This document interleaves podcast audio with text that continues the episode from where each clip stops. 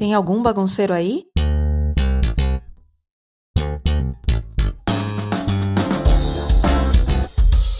Aqui tem uma e vai começar a bagunça boa.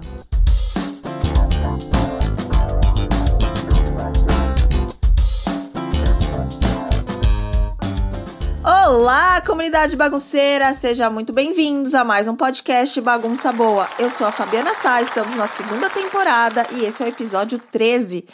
Muito bem-vindos a uma busca do que é empreender no artesanal. Mas será que é só empreender que é uma busca? Na verdade, eu acredito muito que estamos sempre buscando algo. Cada um tem uma história bem particular bem diferente e é isso que eu sempre quero mostrar aqui para vocês com as minhas convidadas. Afinal, o que tanto buscamos? Será que é só a felicidade?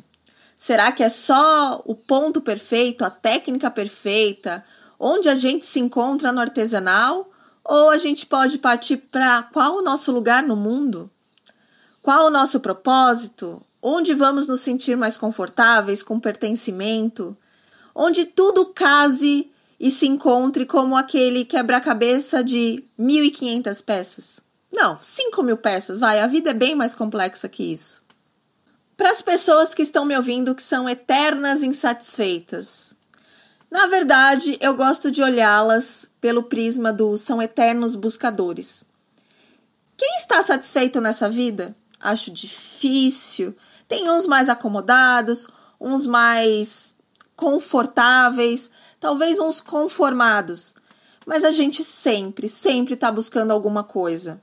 E se a gente busca alguma coisa, é porque a gente não se sente suficientemente completo, suficientemente confortável.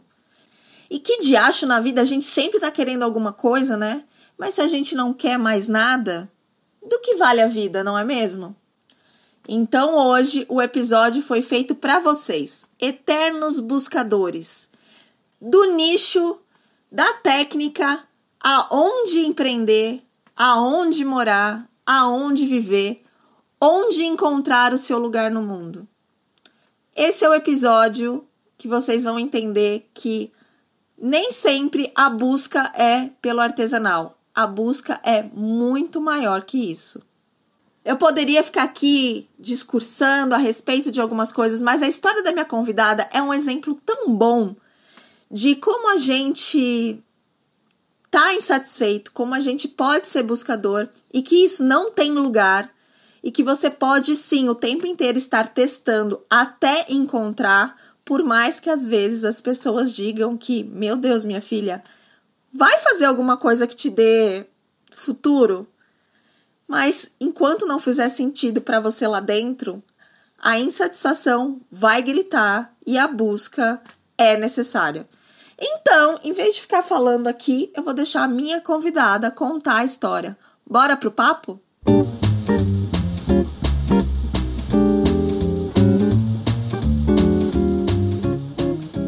Estamos aqui com a minha convidada dessa semana, que já tentou de tudo um pouco e continua. Se apresenta pra galera. Oi, tudo bem? Meu nome é Roberta Blumer Gabriel. Eu tenho 42 anos. Já tentei de tudo mesmo, não só no Brasil como fora dele. E continuamos tentando. Estamos aí, porém, agora no Brasil. Bom, como tem várias histórias, várias tentativas e várias coisas longas, vamos do começo. Com o que, que você começou na, na área artesanal? Quando? Fazendo o que, afinal? Nossa, na verdade, eu comecei nesse meio vendendo bolsas de uma pessoa que vocês conhecem. uma pessoa chamada Fabiana Sá, onde eu trabalhava num escritório fazendo eventos corporativos. Então, e aí, trabalhando, eu comecei a gostar bastante, me interessei pelo produto, achei legal, vi que eu era também uma boa vendedora. Você não fazia nada antes? Não fazia nada antes. Eu sempre gostei, né? Então, trabalhava. Eu, minha formação, eu sou designer de móveis e não consegui exercer. Acabei indo para o lado de eventos. E aí foi que suas bolsas chegaram lá, na, lá no, no escritório. Eu comecei a vender. A gente começou a ter contato. E aí teve um certo momento que eu falei, gente, deve ser demais trabalhar com isso. E eu tô de saco cheio desse mundo corporativo e não sei o que, que pode acontecer. E aí eu pedi demissão e logo na sequência você estava precisando de uma pessoa para te ajudar no começo, não era nem no começo da Santa Bagunça. Não, ainda não era Santa não, Bagunça. Não era Santa Bagunça, não era, era Fabiana. Era Fabiana. Era, era Fabiana. Fabiana. E aí eu falei, ai, quer saber? Você ainda, eu lembro que você falou, meu, eram acho que duas, três vezes por dia, por semana. Eu ia sempre. Se, eu falo para vocês, desde sempre são três vezes por semana. E aí eu lembro que você falou, se você gosta, vem que eu vou te ensinar tudo. E eu lembro que eu acho que o primeiro trabalho que eu fiz, além de. Eu aprendi de tudo: bordar lantejola, é, costurar zíper. E eu lembro que acho que um dos primeiros trabalhos você me deu quase 200 porta-moedas para fechar. Eu virei uma máquina de fechar. Fazia sacolinhas também no overlock. Fazia de tudo um pouco. E ali eu fui aprendendo muito e desenvolvendo uma paixão por esse mundo do artesanato. Tá, e para agilizar, né, para encurtar a história, no final de tudo, você, eu chamei você para dividir um espaço lá na Mega Artesanal. Você começou a desenvolver umas coisas de acessórios.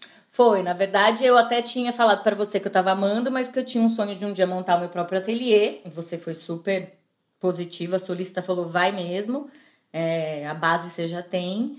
E aí eu comecei a desenvolver algumas coisas, mais para parte de broche, é, é, tiara, colares, e a gente foi dividir o espaço na Mega Artesanal.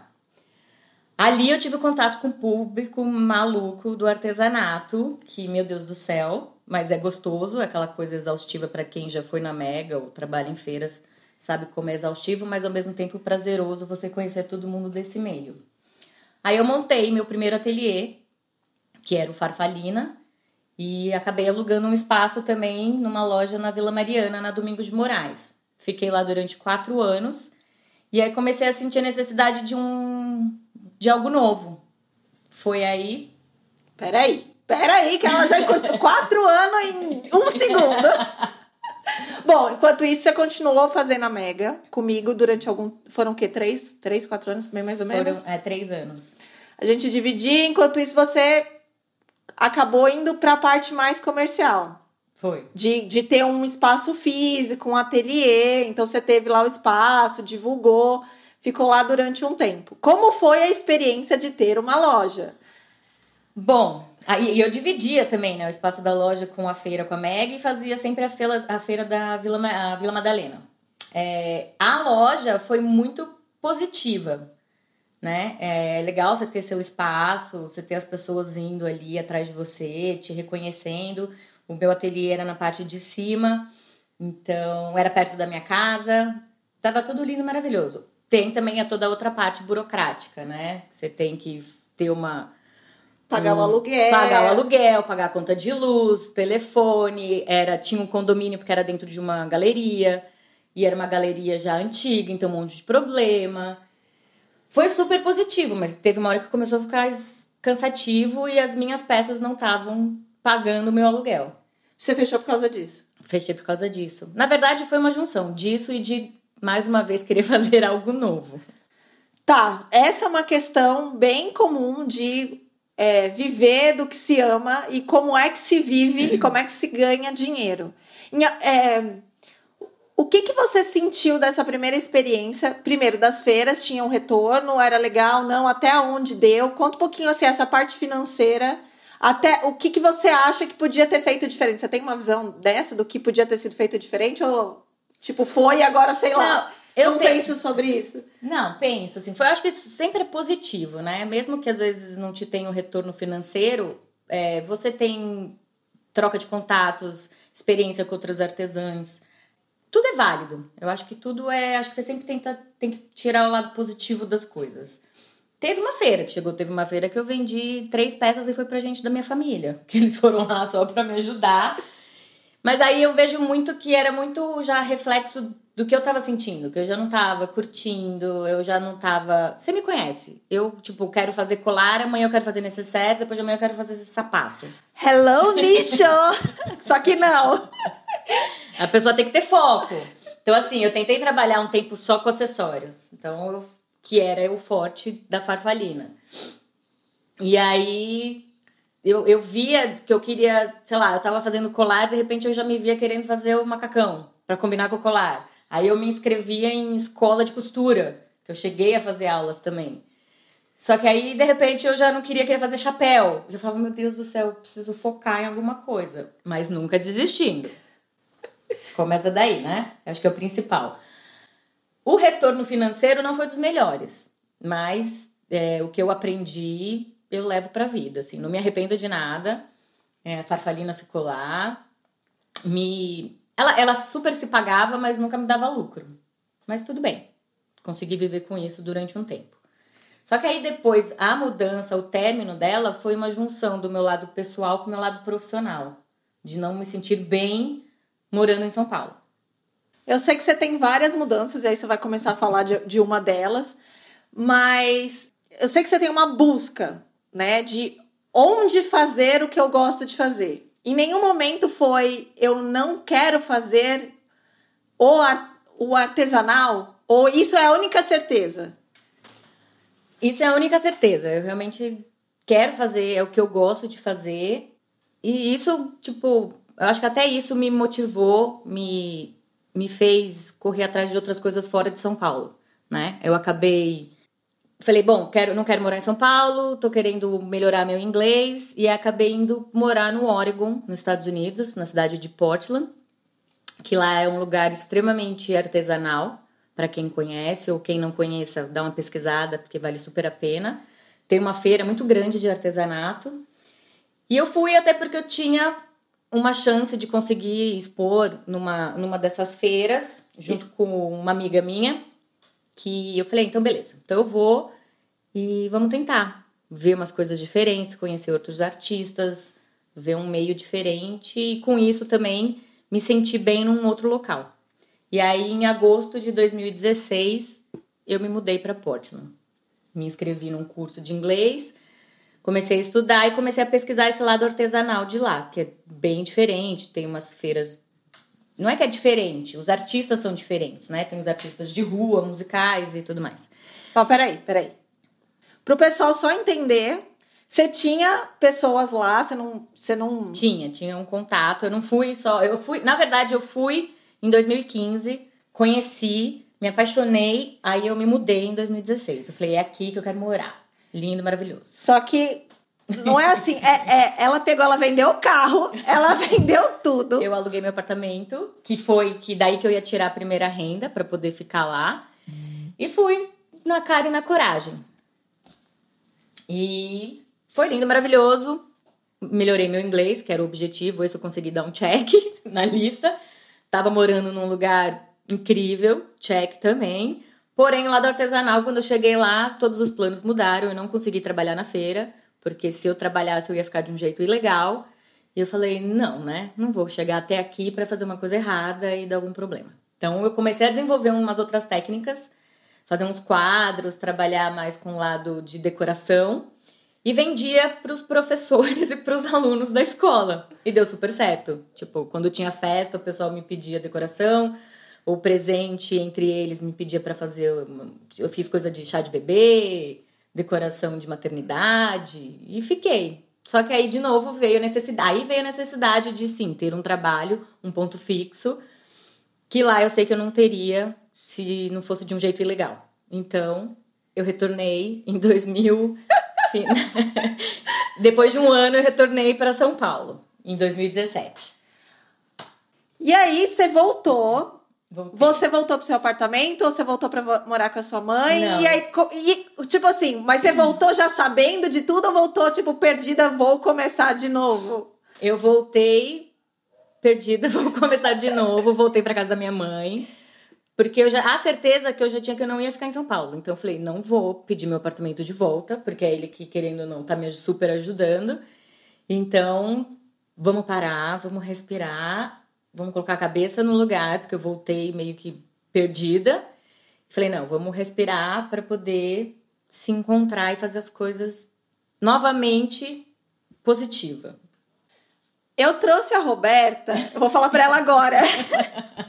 eu trouxe a Roberta primeiro, porque ela é um exemplo de que ama o artesanal, mas de alguma forma não consegue se segurar num nicho ou focar em, em, em um segmento, mas vive tentando coisas e, e é super talentosa para tudo. Mas eu queria que ela gerasse conexão com as pessoas que ouvem o podcast, que estão nessa de eu não consigo resolver, eu quero fazer muito, eu quero alguma coisa a mais. Porque eu percebo, né, em você, que não. Tipo, o amor pelo artesanal é isso. Você tem total noção. Eu, o legal, vou fazer em qualquer lugar do mundo, mas existe uma busca que não é pelo artesanal. É pelo seu lugar no mundo. É. É isso mesmo. Isso até estava conversando com uma amiga que, de infância e ela mesma falou: Beta, me corrija se eu estiver errado. Além de você gostar muito do artesanal, você está em busca do seu pessoal, de se encontrar num lugar, num ambiente que te agrade, que você se sinta bem, acolhida. E parece que eu encontrei, gente. Parece. Vamos, vamos, calma, vamos chegar ao final. Não sei se não sei se final, mas ao momento feliz, né, de alguma forma. Sim. Bom, você voltou em 2017. E aí falou, é, aí a Roberta é uma pessoa cheia de amigos, cheia de amigos. Graças a Deus. A, ama viajar, óbvio, mas assim, ela sempre tá em algum lugar. E nesse processo, até chegar o que você vai falar, você também ficou fazendo o quê? Porque você começou a pintar. Eu comecei a pintar a parede da casa dos amigos. Que... E não é pintar com tinta de rolinho, não. Ela começou a fazer desenhos. É, aí assim, porque eu senti necessidade nem só pelo lado nem, nem só pelo financeiro. E eu senti a necessidade daquela arte tinha que sair de alguma maneira. E aí eu comecei a ver essas pinturas e decorações em parede. Eu falei, gente, vou fazer isso. Você foi fazer lettering também, né? Você fez Fui, curso fiz de um lettering. curso de lettering. E aí eu falei, mas eu preciso testar minhas habilidades e eu preciso dos meus amigos com as suas paredes em branco. Então eu cheguei a pintar umas três paredes de amigos, tudo em troca de churrasco, cerveja, tudo na, na amizade. Pintei todas as paredes da casa da minha mãe, que graças a Deus todas ficaram boas, acho que todo mundo gostou, nunca ninguém reclamou. E aí, com isso, também continuava a busca pelo meu lugar. Nessa época, a minha irmã morava no Piauí, numa, num vilarejo de praia que chama Barra Grande. Muita gente conhece Barra Grande da Bahia, mas no Piauí também tem Barra Grande. E tem praia, que tem muita gente que não sabe. E aí ela tava morando lá, e aí ela falou: "Vem tirar umas férias e vem ficar aqui comigo para você pôr sua cabeça em ordem, se você para você se encontrar, porque se você não curte São Paulo, não se sente bem, não é aí que você vai conseguir entrar em paz, ficar em paz e achar seu caminho". Sua irmã, ela trabalhava, é legal falar, ela trabalhava com uma ONG? Qual, qual era, qual era a história da sua irmã lá? A minha irmã foi chamada lá porque viam, ela tem uma uma associação, né, que chamou Flor da Vida para de permacultura e aprendizado. Ela é formada em psicologia e aí ela depois de um ano viajando pelo mundo. É porque é de família, gente. É de família. depois de um ano sabático, que ela foi pra Índia, Indonésia, tudo isso, ela viu que lá poderia, tipo, caberia o projeto que ela tem com assistência social. Aí e encontrou várias outras pessoas também querendo abraçar a causa e ajudar o vilarejo, né? Que é muito pobre de educação, saúde, enfim né? Bora lá, Brasil. E aí ela começou a desenvolver esse projeto. E ela falou: Meu, vem pra cá, é lindo, maravilhoso. Se você precisa de um lugar calmo, tranquilo, para botar a cabeça em paz, é aqui que você vai achar. E aí, em vez de eu ir para ficar era 15, um mês, era 15 um mês. dias, não, eu já comprei a passagem para dois meses. Ah, é eu verdade. Falei, vou chegar lá e vou ficar. Logo no começo, depois de uns 15 dias, eu falei: Meu Deus, o que, que eu vou fazer nesse lugar? Né? Porque realmente é muito tranquilo, silencioso, quente demais. Mas enfim, fiquei os dois meses. Conheci muita gente. É, grande parte dos empreendedores lá que eu conheci são paulistas da minha faixa etária. E todo mundo. Aí eu encontrei uma família que pensa como eu, que não gosta de São Paulo, não se dava bem, mas tinha paixão por algum trabalho que lá viu que poderia se realizar. Fiquei, voltei em novembro. E quando eu cheguei em São Paulo, eu só pensava em Barra Grande. Barra Grande, Barra Grande. Falei, meu Deus, será que eu tô empolgada? Será que é tão rápido? Ou será que vai ser lá? Bom, para resumir, eu voltei em 2018, em fevereiro, para ficar só 15 dias, mas aí para já pensar no lado profissional, que eu já queria tentar achar um espaço, uma loja. E não achei. só para o pessoal se situar. Barra Grande tem quantos habitantes? Para o pessoal entender o que é Barra Grande. É um vilarejo. Ah, não, vamos. Olha lá, vamos lá. Como você faz para chegar em Barra Grande? Quanto tempo demora? Conta.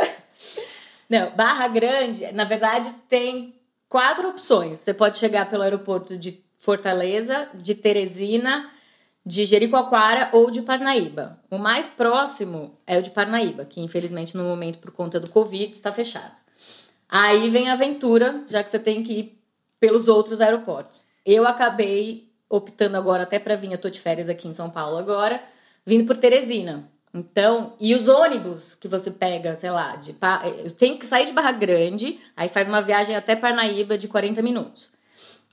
De Parnaíba você pega um ônibus e vai para Teresina numa viagem de em média 6 horas. Aí nunca casa a saída do avião com a chegada do ônibus. Aí eu esperei 8 horas no aeroporto que estava fechado para poder pegar um voo de Teresina para fazer escala em Recife para finalmente depois de 26 horas eu chegar em São Paulo, pelo menos em Congonhas, né, que é do ladinho da casa da minha mãe. Mas quando Teresina, é, quando Parnaíba voltar, que vai voltar, graças a Deus, é uma viagem de três horas de avião, que você sai de Campinas, aí tem o deslocamento de São Paulo Campinas. Ah, nunca é tão fácil não, não assim. é tão fácil. Mas quando você chega lá, pesquisem aí no Google Barra Grande Piauí, é a cidade do kitesurf. Então eu descobri uma cidade extremamente turista, que é muito procurada pelos estrangeiros, que realmente amam e valorizam o nosso trabalho artesanal. E aí, é uma vila. É um vilarejo de pescador, Barra Grande, dentro do município de Cajueiro da Praia. Tem quantos habitantes, você sabe mais ou menos? Pouca. Tipo, Pouco. uma avenida. É, tem uma avenida só principal e o resto é tudo de areia, né? Eu acho que a mesma população de gente tem de jumento e vacas soltas pela cidade, o que eu amo de paixão, não, eu vou confessar. Eu cuido dos jumentos, fui adotada por um cachorro. Peraí, peraí. Bom, vocês conseguiram entender onde é que ela está. Agora, peraí. Então, você foi. Aí eu voltei em 2017 no carnaval pra procurar um espaço. Não achei, falei tudo bem, e aí eu joguei. Falei, universo, se tiver que ser, será. 15 dias depois, um, meni- um cara que eu conheci lá sabia que eu tava procurando um espaço, me ligou do nada e falou: Beto, eu vou passar o ponto, você quer ficar com ele? Aí eu falei: Nossa, universo, foi rápido, hein? Depois de 15 dias, eu falei: Não posso nem falar que não, né? Eu falei: Quero. Aí comecei toda a preparação para minha mudança em Barra Grande. Você foi morar com quem? Aí eu fui morar, eu conheci umas meninas que me alugaram um quarto.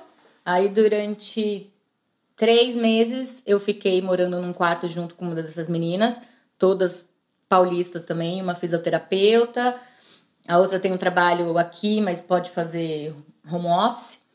E a Mari, não, a Mari chegou depois, eu cheguei antes. Bom, fiquei lá durante três meses trabalhando, montei a loja. Outro detalhe, nada é tão barato para você enviar para lá via correio. Então eu tive que pegar um caminhoneiro que pessoal faz me- já isso, que né? já faz isso, que o pessoal já me deu contato, que é super em conta, porque mandar coisa por avião é super caro, é tudo muito caro. Peraí, antes de. Pra mandar suas coisas, foi essa novela toda com o caminhoneiro. Mas Foi. aqui, você resolveu vender tudo que ainda tinha aqui, lembra? Você ainda fez bazar, do tipo se desfazer roupa, um monte de Fiz. coisa. Você- foi mesmo. Eu fui mesmo, porque assim, eu, eu saí, vai, vamos combinar, eu saí de Portland, que, Que é um- frio e neva. É, então, pra ir pra um lugar Saara do Piauí. por aí. Então, assim, eu tinha botas, casacos, calças. Ah, Uma peça ou outra a gente sempre acaba guardando, né? Porque afinal eu vou continuar viajando, nem que seja de férias, por enquanto. E, aí eu fiz bazares, me desfiz de coisas que estavam, que eram do meu apartamento, é, ralador de queijo, porta-copo, coisas de cozinha, utensílios que estavam com a minha mãe, mas não tinha necessidade porque ela era tudo duplicado. E acabei vendendo muita coisa. Aí despachei as minhas coisas e fui. Feliz e contente no dia 18 de agosto. Não, no dia 12 de maio de 2018. Eu me Dois mudei. anos. Dois anos e um pouquinho já, dois anos e meio, quase. Aí me mudei, fiquei lá. Depois de três meses eu achei um chalezinho só pra mim. pequenininho, quarto, cozinha, banheiro. E comecei. Vive você e o... E vivia eu e o Israel, Que é o cachorro que que, é o cachorro adotou. que me adotou. Israel já veio com esse nome, tá, gente? Porque ele era super conhecido de todo mundo, mas todo mundo falava em adotar, nunca ninguém adotou, e ele me adotou.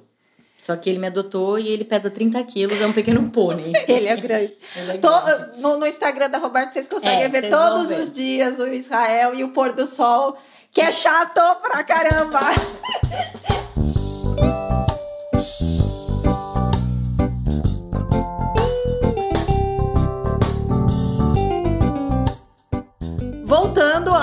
ao, que é o nosso mercado aqui, o empreender. Você montou lá a sua lojinha. Eu sei que tiveram mudanças que você vai comentar. Uhum. Mas uma questão que, pra mim, eu, eu nunca consigo imaginar, eu que vivo toda semana na 25 de março, e você também tinha acesso a tudo, como é produzir, como é vender as coisas lá, como é empreender num vilarejo longe, sem acesso. Você fala que não tem tantas coisas lá, a capital mais próxima é Teresina? Não, é Parnaíba.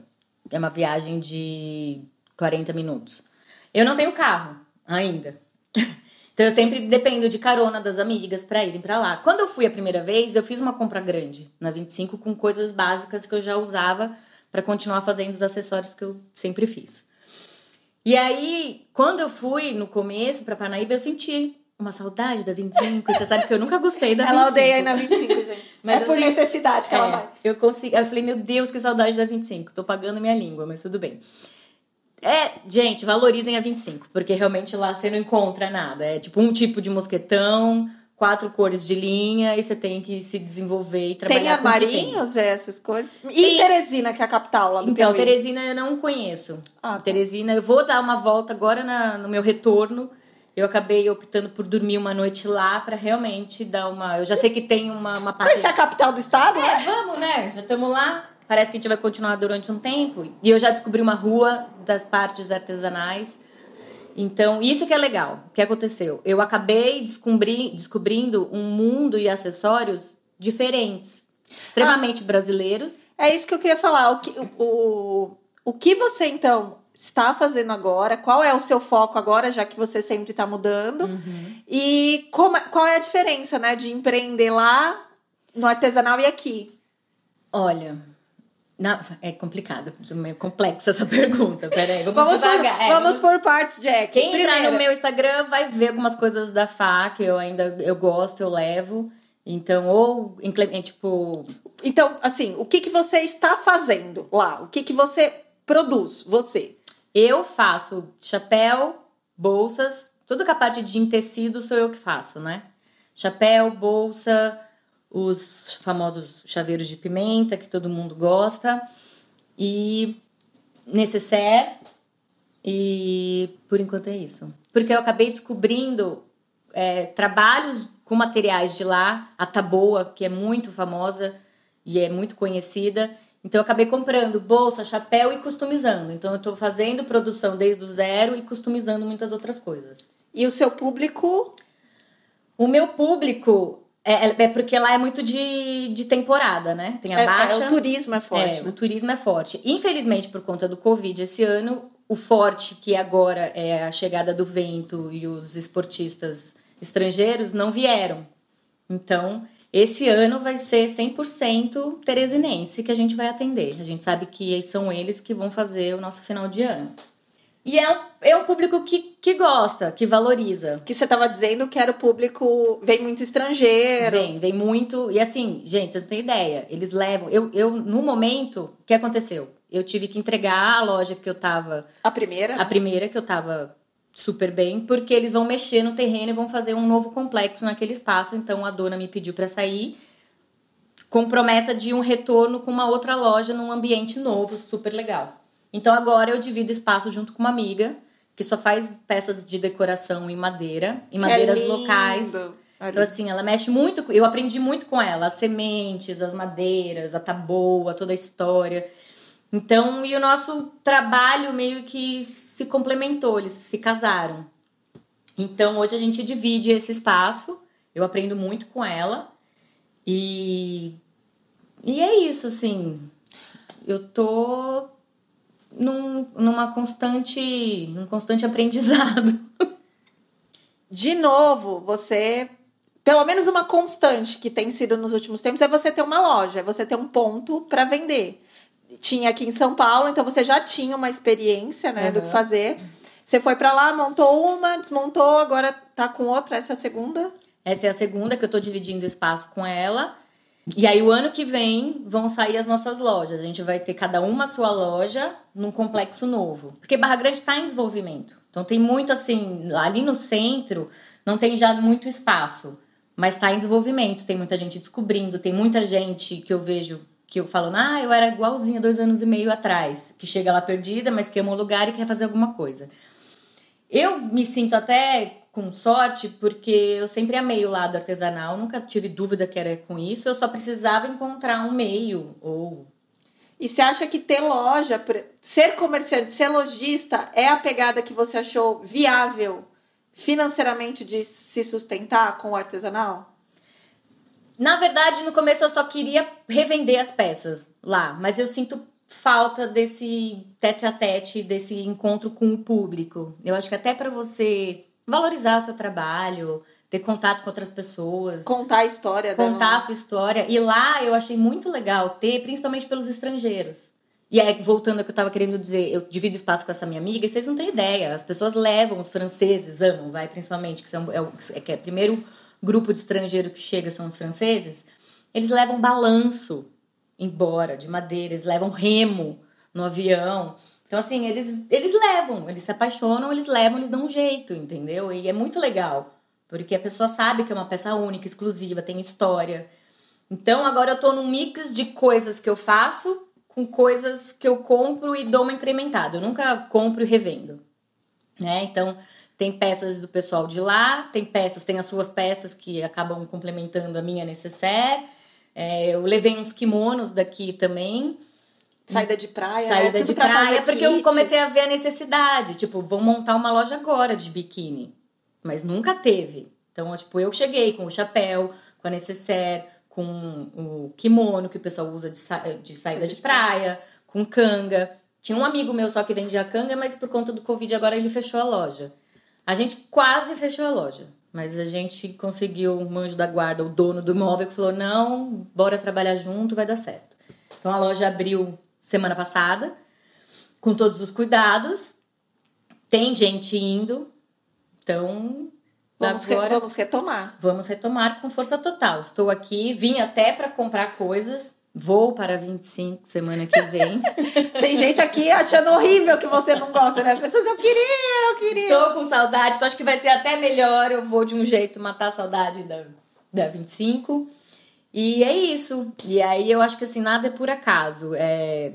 Agora, pro meu lado pessoal, para vocês saberem, eu construí uma casa lá. Acabei de construir uma casa. Eu tinha um terreno aqui em São Paulo de mais de 25 anos. A Fá sabe disso. Junto com a minha irmã, uma outra irmã, que se mudou e hoje ela mora na é Austrália. Uma, tem, elas têm umas famílias tão modernas. E a minha irmã foi resolveu se mudar para a Austrália e eu falei, vamos vender esse terreno. A gente tinha um terreno no interior de São Paulo, de muitos anos, e em 15 dias a gente vendeu o terreno. Então, assim, se é o destino falando, vai, segue teu sonho, eu não sei. E aí eu me vi com aquele dinheiro, acabei encontrando um terreno lá, me apaixonei pelo espaço e falei: quer saber? Querendo ou não, é um investimento. Se eu vou ficar aqui, não vou ficar aqui, não sei, mas eu vou investir. E aí eu acabei de construir uma casa lá. É, que Fabiana já tá mais do que convidada para ir, que já tem quarto para ela. Oba! Me aguarde. Eu, é, é, gente, olha, um parênteses aqui.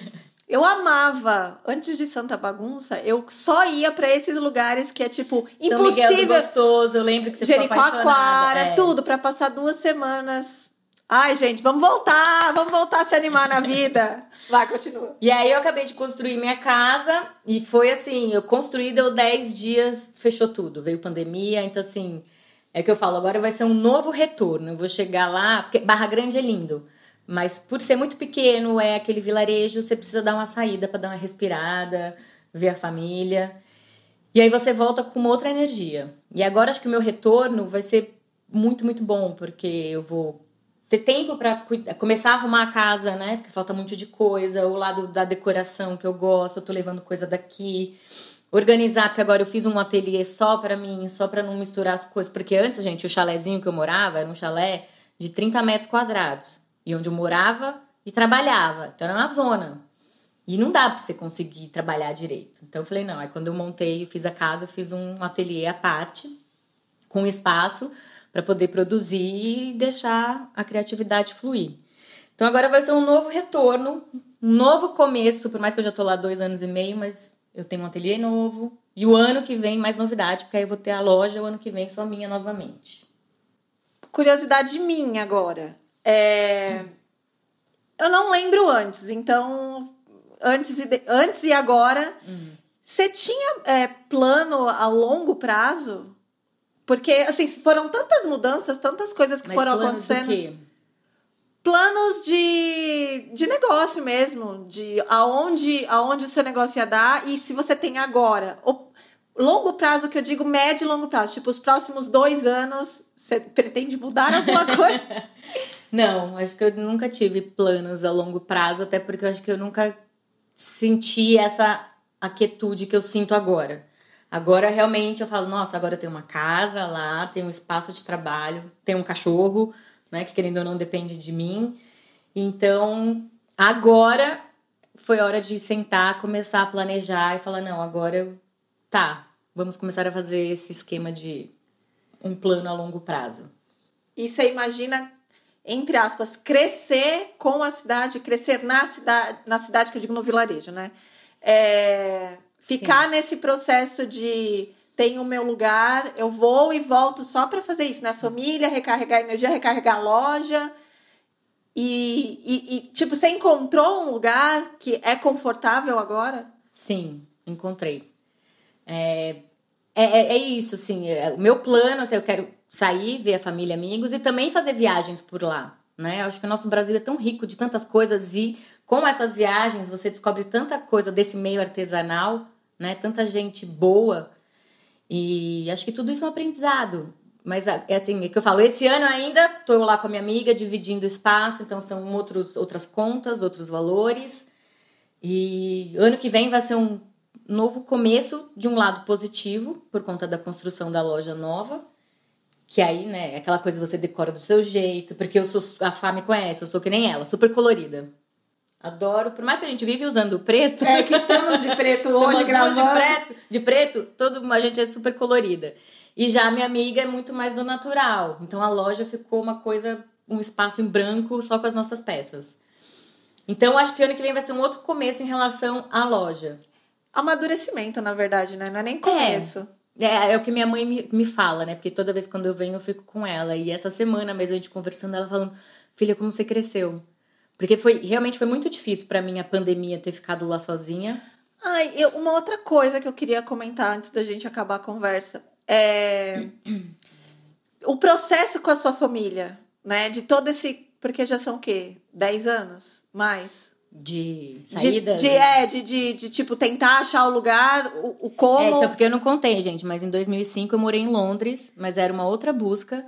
É... eu fiquei só um ano também e voltei então, para casa. Então, assim, eu, quando falo com a sua mãe, quando encontro com ela, ela é, eu, eu sinto, né? Eu, o contato que eu tenho com a sua família hoje é a sua mãe. Uhum. Então, eu sinto que a sua família é muito unida, torce muito por você. E a sua mãe, nos últimos dois anos, assim, no último um ano, pelo menos, ela, ai, ah, eu acho que agora a Roberta encontrou. então, assim, a sua família torce por você, sempre Sim. torceu, mas queria muito, porque eles viram Gente, todo mundo conhece a Roberta do tipo assim. Eu enchi o olho d'água agora quando ela falou assim: é, agora eu encontrei. Porque é uma, uma sensação de, pelo amor de Deus, e conta. É, Como é que é esse processo? Eu não posso falar nada da minha família, até eu fiquei com o olho cheio de lágrima aqui. É, não posso dizer nada, porque acho que eles viram e valorizaram muito esse, esse minha, meu amor pela arte. Seja fazendo caixinha de papel machê, que eu fiz também, acabei de lembrar. Você fazia papel machê? Papel machê, pintura. Gente, eu já fiz de tudo. Acho que eu só não vendi colarzinho de semente na Sé porque, não sei, não me senti bem. Mas assim, a família sempre, sempre me ajudando, assim, nem que, se, que fosse com palavra, com Comprando, financeiro, comprando. comprando as peças nas feiras. Porque eu sempre falei, isso era uma certeza, eu falava, eu não consigo fazer alguma outra coisa. Eu lembro que até na época da faculdade, depois de dois anos que você faz a faculdade, é, que você faz a faculdade, você tem que escolher ou o design digital ou o projeto de produto. E eu sempre fui muito manual. E o pessoal, não, porque tem que pensar, porque eu trabalho, porque o salário. Eu falei, gente, eu não vou conseguir escolher uma profissão pelo salário, se eu não gostar. E vários amigos que ficaram lá atrás de um computador falaram, puta merda, mas paga minhas contas. Eu falei, não consigo. Não sou assim. Então, assim, a estrada é mais longa? É mais longa, mas eu tenho certeza que é muito mais prazerosa quando realmente você fala, "Uf, tá, agora eu acho que eu me encontrei. E Porém, eu encontrei o lugar, mas eu continuo com o mix de trabalhos artesanais. Não, mas a questão que a gente sempre comenta aqui, né? Até na- nessa temporada a gente até tá falando do, do financeiro mesmo, de alguma Aham. forma.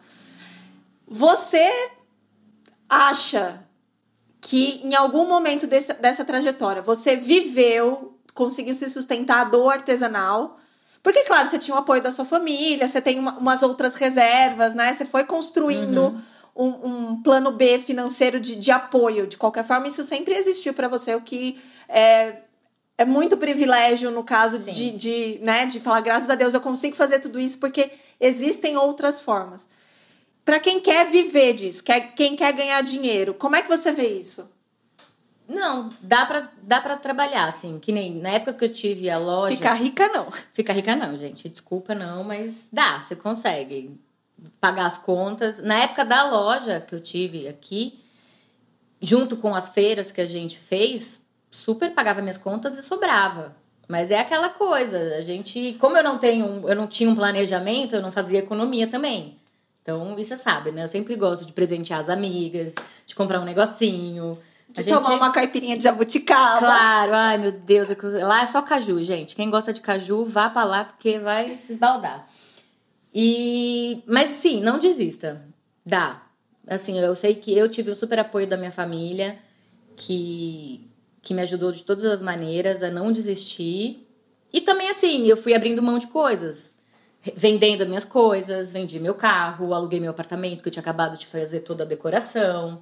É, vendi lá o terreno, não, nem sei se era melhor esperar valorizar ou não.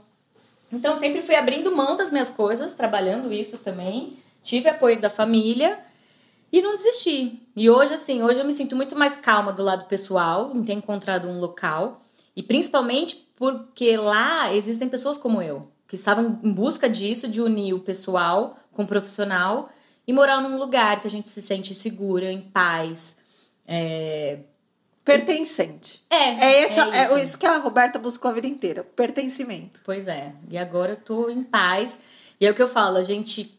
é, essa foi a minha segunda vinda para São Paulo desde quando eu me mudei para lá, né? A primeira eu fiquei meio em choque. Agora, eu nem sei se é por conta também de pandemia que as Você pessoas tava estão com tanta falta de ver gente, né? Que é tipo, tudo bem. E assim, tipo, andar de carro tranquilo. Mas é o que eu tava até comentando com umas amigas, que teve, tem uma que ela insiste em falar, volta, eu te amo aqui. Eu falo, amiga, eu também te amo, mas eu tô vendo que minha vida é lá. E eu falei pra ela, se eu tinha dúvida, que eu fiz tudo muito rápido, principalmente a questão da construção da casa, hoje eu não tenho. Porque eu hoje, estando de fora, eu falo, não, é lá que eu pertenço. Tipo, eu tô aqui, tô aproveitando, vendo família, amigos, mas a saudade de lá tá imensa. Assim, agora que eu tenho minha casa, meu canto, é, eu já tô querendo voltar. Já tô. Mas antes eu vou na 25. Quero agradecer aqui Roberta, mas ela não pode ir embora sem responder se ela é do time bagunceira ou organizada, apesar de já ter trabalhado na Santa Bagunça. Você acha que eu preciso responder, gente? Óbvio que eu sou bagunceira. Em todos os sentidos. É isso que eu ia falar, em todos os sentidos. Mas parece que agora a vida tá dando uma organizada. Mas é isso. Eu espero vocês lá em Barra Grande, Piauí, hein, gente? Tem algum lugar lá na sua. Como é que a gente vai fazer? Na sua casa, na casa da sua mãe tá uma bagunça, né? Fala. Seu quarto, suas coisas. Então, como é casa da mãe, a gente tem que tentar um pouco mais, deixar um pouco mais organizado. Mas tem. Tem bagunça. A, a Rô vai fazer. Ela tem tantas bagunças espalhadas pelo mundo. A Rô vai fazer uma foto de uma bagunça momentânea agora, tipo Tá. São Paulo, pra colocar lá no, no post do Instagram. Uhum. E aí vocês vão lá, por favor, e comentem no arroba a dona da bagunça, o post aqui do podcast com a Roberta Blumer. E. Rô, Ah, é, porque agora mudou o nome. Agora É, é. a loja não chama mais Farfalina, chama Beta Bloomer. É, então, agora quero me despedir de você. Você tem um espaço para fazer seu público, como é que o pessoal te acha, as suas redes sociais, encomendar alguma coisa lá do Piauí, do doce de caju, castanha de caju, Caju amigo. caju amigo. Ah, claro, meu, mistura caju com cachaça, fica ótimo. Então, é, o espaço é seu. Então é isso, gente. Espero que vocês tenham gostado. Tentei resumir o máximo a minha vida nesses últimos 15 anos, talvez. E estou lá em Barra Grande, Piauí. Tem um Instagram, que é o Beta Bloomer, underline Arts and Crafts. Eu vou colocar no É, a Fá vai colocar post. que fica mais fácil. Eu tentei colocar de um jeito meio Brasil inglês, até porque tem muito estrangeiro lá. E tô esperando vocês. Tem a loja temporária, mas ano que vem uma loja só minha. Mas aí eu volto aqui para contar essa história, se tiver mais alguma mudança. E não desistam de pegar a viagem, tá? De fazer esse rolê todo para chegar, porque realmente é um paraíso. Nosso país é incrível. Eu fico feliz até de ter encontrado um canto que tenha sido aqui no Brasil. E é isso. Um beijo grande para vocês. Espero a visita de vocês. Valeu, obrigada.